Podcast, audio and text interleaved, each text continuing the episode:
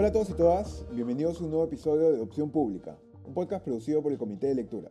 Mi nombre es Javier Albán y en el episodio de esta semana les quiero contar sobre dos conceptos importantes de la economía política que creo que nos pueden ayudar a entender por qué es que las personas nos comportamos de la forma en que lo hacemos durante las épocas electorales. El primero de estos dos conceptos pretende explicar por qué es que muchas veces las personas elegimos no consumir toda la información que sabemos que sería necesaria para poder sentirnos adecuadamente informados antes de ir a votar. El segundo refiere más bien a una característica que tendríamos las personas para solamente actuar de forma racional en lugar de emocionalmente, ¿no? O de forma irracional en determinadas circunstancias, ¿no? Y que estas circunstancias no necesariamente se presentarían en los contextos de las campañas políticas o electorales. Veamos pues de qué trata cada una de estas dos características y cuáles son sus implicancias prácticas. La primera es la ignorancia racional. Este es un concepto acuñado por el economista estadounidense Anthony Downs en su libro Una teoría económica de la democracia, y que sugiere que las personas elegimos sobre qué informarnos y cuánto de nuestro tiempo asignamos a informarnos según cuáles son nuestros intereses y prioridades particulares.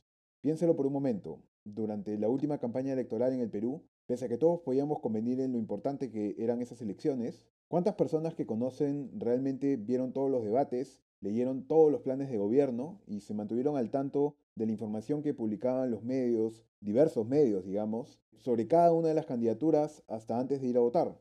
¿O ustedes mismos piensen si es que hicieron este ejercicio? Probablemente la respuesta es que no. Y si la respuesta fue que no, probablemente la razón no haya sido algún tipo de falta de civismo o de compromiso con el país, sino que quizá haya habido algo más que explique por qué es que no fueron capaces de informarse lo suficiente sobre las elecciones, al menos como para estar teóricamente informados suficientemente, ¿no? Valga la redundancia.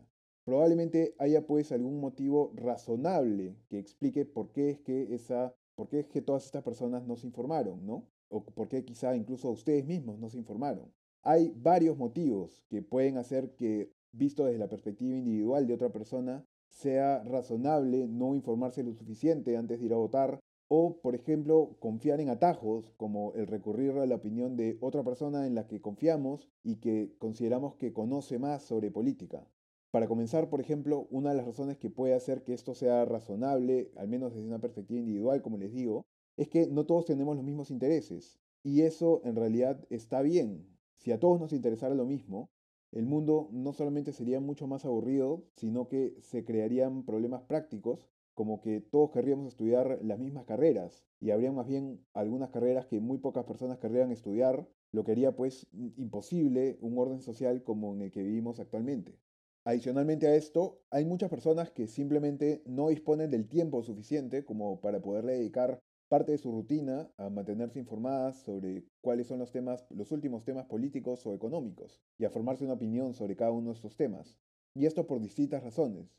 No es únicamente pues un tema de falta de interés. También es una realidad que hay mucha gente que le tiene que dedicar varias horas del día a realizar otras actividades que son importantes, como trabajar, estudiar o hacer labores de cuidado, o actividades que consideran simplemente más productivas, como leer sobre otros temas que les interesan más las personas eh, que no han cubierto sus necesidades básicas en particular y que deben preocuparse cada día por conseguir comida o agua, probablemente disponen pues de mucho menos tiempo para actividades menos esenciales como ver las noticias.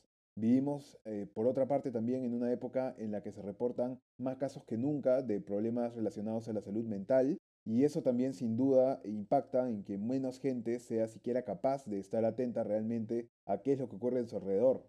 En fin, ya sea por cualquiera de estas razones o por alguna otra, el punto es que queda claro que existen varios motivos que podrían hacer que sea razonable que una persona decida no informarse antes de ir a votar, cuando el costo en tiempo y esfuerzo que le demandaría estar teóricamente bien informado sería pues demasiado alto para el beneficio individual que podría percibir esa persona. Y la pregunta clave es pues entonces, ¿cuál es el beneficio individual que solemos percibir las personas si es que nos informamos lo suficiente antes de votar? Y la respuesta va a ser que eso va a depender del caso de cada uno. Hay veces en que sí recibimos un beneficio, pero hay muchísimas veces en, que no.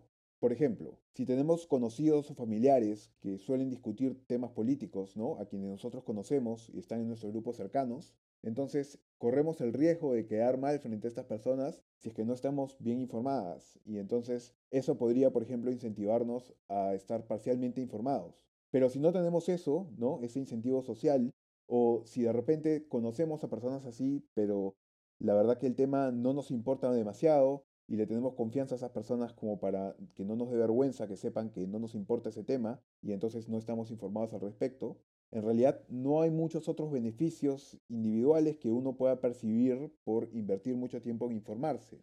La única otra expresión individual que tenemos en las elecciones es nuestro voto. Pero el voto de una sola persona, al ser uno solo entre varios millones, la verdad es que no pesa mucho. Inconscientemente nosotros sabemos esto. Sabemos que difícilmente un solo voto va a afectar el resultado hacia cualquier lado. Y entonces si es que no hay algún incentivo social el voto por sí mismo no suele ser algo que nos motive a informarnos, porque el, costo de informarnos, todo el tiempo que tendríamos que invertir en informarnos, suele ser bastante más alto que el beneficio individual utilitario de solamente nuestro voto, que sabemos que ese voto puede ser cercano a cero, porque si no íbamos a votar pasaba lo mismo, el resultado de la elección iba a ser igual.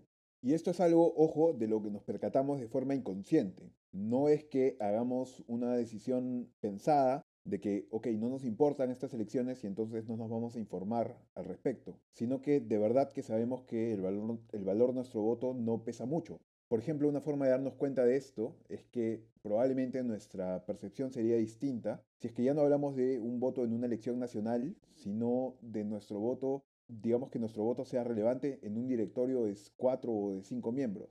Al ser mucho menos votos en este caso, cada uno de estos valdría más y sobre todo si se trata pues de un asunto controvertido, sería pues mucho más probable que si somos miembros de este directorio, sí sintamos incentivos para informarnos adecuadamente antes de votar, incluso si eso implica que debamos invertir bastante tiempo para hacerlo.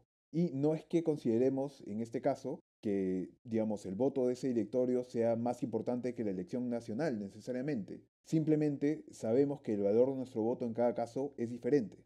Si tu voto es potencialmente definitorio, informarse antes de votar va a ser la conducta más racional. Pero si sabes que tu voto no importa y no tienes ningún otro tipo de beneficio, ¿no? social, por ejemplo, de informarse, probablemente no te vas a informar.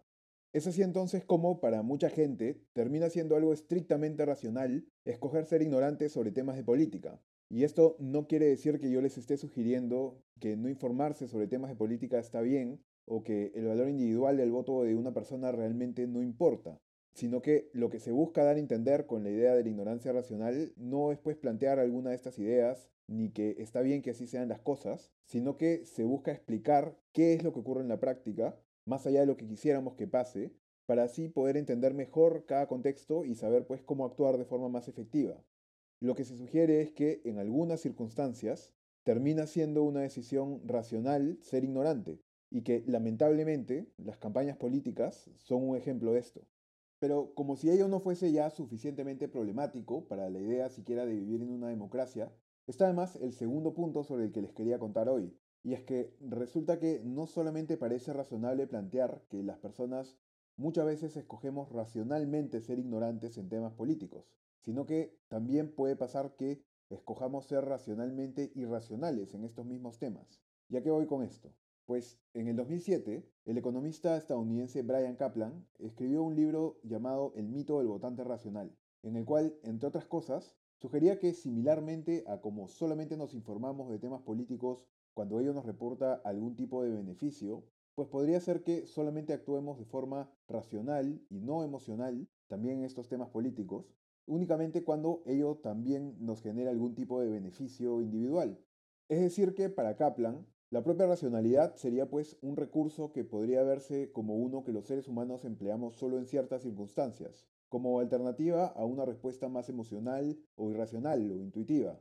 Si el costo de ser irracional es muy alto, es entonces que escogeremos ser racionales. Por ejemplo, si yo creo que en contra de toda la evidencia y de los consejos de mis seres queridos puedo volar, y entonces creo que puedo tirarme de un edificio muy alto, ¿no? Y voy a sobrevivir, pues el riesgo al que me estaría exponiendo en ese caso si me equivoco en la información en la cual me baso sería demasiado alto. el costo de mi racionalidad sería muy muy alto, me podría morir. Es entonces en este tipo de circunstancias, cuando el costo de ser irracional podría ser muy muy alto, cuando escogeremos ser racionales. Pero en cambio, si las circunstancias son otras y, por ejemplo, la idea que yo estoy defendiendo es que mi equipo local de fútbol es el mejor de todos, a pesar de que, por ejemplo, ese equipo puede haber quedado en las últimas posiciones del último torneo local, no hay pues mayor argumento racional que me vaya a hacer cambiar de opinión en un caso como ese. No solamente porque no corro mayor riesgo si es que me equivoco con la información en la que me baso en ese caso, sino porque, lejos de ser ese caso, más bien cambiar de opinión en un asunto como este podría llevarme a recibir un tipo de sanción social del grupo de personas con las que antes yo me identificaba en, esta idea, ¿no? en este hinchaje por este club. Y eso más bien podría ser muy difícil. Entonces, en buena cuenta lo que nos dice Kaplan es que cuando los beneficios de ser racional sean mayores que los costos, es decir, cuando los beneficios sean mayores que el potencial riesgo de ser irracional, tenderemos a actuar normalmente de forma racional. No nos tiraremos pues del último piso de un edificio pensando que podemos volar. Pero cuando las circunstancias son opuestas, no tendremos muchas veces problemas en actuar de forma irracional y, e incluso a veces eso puede ser lo racional, como cuando ningún argumento lógico basta para alterar nuestra opinión sobre nuestro equipo de fútbol. La política, lamentablemente, se parece mucho más al fútbol que a cualquier otra circunstancia que implicaría un riesgo alto de ser irracional. Como ya he mencionado, no hay mayor riesgo pues de equivocarnos con nuestra opinión política. Lo peor que nos podría pasar es que votemos mal y elijamos al candidato que no debimos elegir. Pero incluso en esas circunstancias, si esto pasa, sabemos, consciente o inconscientemente, que nuestro voto no será lo que defina la elección. Así que ese error sabemos que no lo vamos a asumir individualmente. Las posibles consecuencias de ese error pues van a pesar tanto como el valor de un solo voto en medio de los millones de votos que hay. Y más bien, en vez de que eso pase, e igual que en el fútbol, con nuestras opiniones políticas también podría pasar que cambiar de postura sí sea lo que implique un riesgo alto de que recibamos algún tipo de sanción social, ¿no? De nuestros amigos o familiares. Ese riesgo puede ser criticados o molestados por personas que antes coincidían con nosotros políticamente o personas con las que nos identificamos y que pertenecen a nuestros círculos, es pues muchas veces demasiado grande como para ignorarlo, y puede decirse entonces que en determinadas circunstancias y contextos, actuar de forma estrictamente irracional podría pues ser algo perfectamente racional. A veces preferimos actuar guiados por nuestras emociones antes que por nuestra razón y esto no es algo que por sí mismo esté mal ni que debería sorprendernos.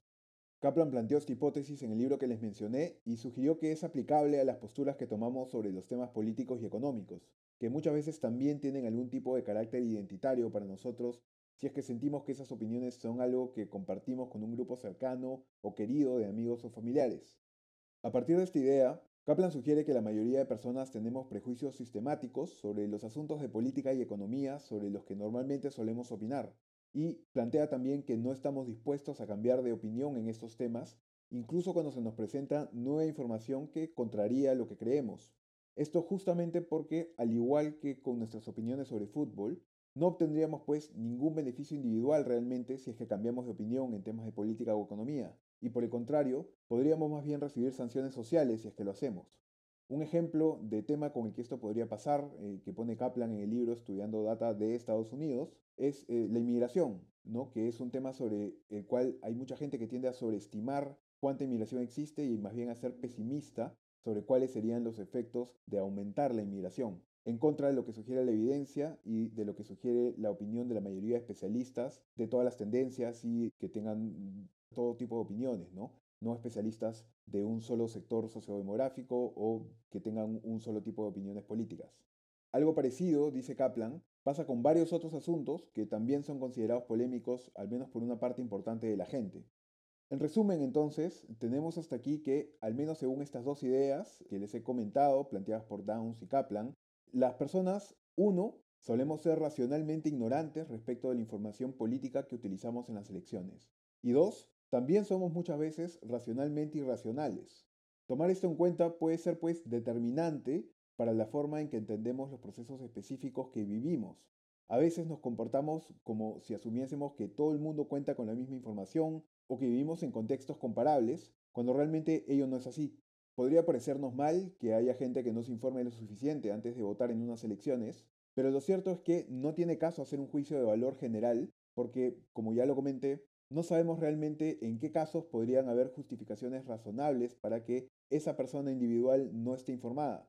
Del mismo modo, podemos convenir también en que sería mejor que nuestras posturas políticas las tomemos todos por motivos racionales, bien pensados. Pero la realidad es que eso no parece ser así. No sé ustedes, pero yo por lo menos no conozco a ninguna persona que haya desarrollado su forma de pensar durante su adolescencia, leyendo libros de todas las tendencias y que luego de un análisis riguroso ¿no? de todas las corrientes políticas haya escogido al final por cuál es la que le parecía más razonable. Normalmente lo que ocurre es que nuestras familias, la gente que nos rodea, los profesores que tenemos, la información eh, a la que tenemos acceso al crecer y las experiencias a las que estamos expuestos son pues todos estos factores muy influyentes en cuál termina siendo nuestra posición política al final. El contexto en el que crecemos es pues determinante. De nuevo, no busco con todo esto plantear aquí que esté bien no informarse o que esté bien ser solamente emocional al votar. Esta es simplemente una apreciación sobre cómo parece funcionar la realidad más allá de nuestros deseos. Quizá entonces, si intentamos entender el porqué detrás de los comportamientos de las personas, en vez de simplemente juzgarlas sin conocer los detalles, nos podríamos concentrar más fácilmente en diseñar medidas y reglas de juego que generen incentivos para reducir los problemas que se generan por el hecho de que gran parte de la población no se informe adecuadamente antes de votar o que mucha gente vote por motivos puramente emocionales y no esté dispuesta a cambiar de opinión ante información nueva y objetivamente cierta. Ninguna de estas dos situaciones sobre las que les he comentado hoy son pues deseables para una democracia. Pero si en lugar de verlas como el reto que son, simplemente las ignoramos y no las consideramos, va a ser más probable que las consecuencias finales terminen siendo peores. Y bueno, ahora sí con esto he llegado al final del episodio de hoy. Por favor, no dejen de hacerme llegar cualquier comentario o sugerencia que tengan a través del comité de lectura o a través de Twitter, en donde pueden encontrarme como arroba Javier Albán. No se pierdan el próximo episodio, en el que aprovecharé la coyuntura de las elecciones presidenciales en Chile para comentar las implicancias de un proceso constituyente como el que actualmente está viviendo ese país. Eso es todo por hoy, muchas gracias.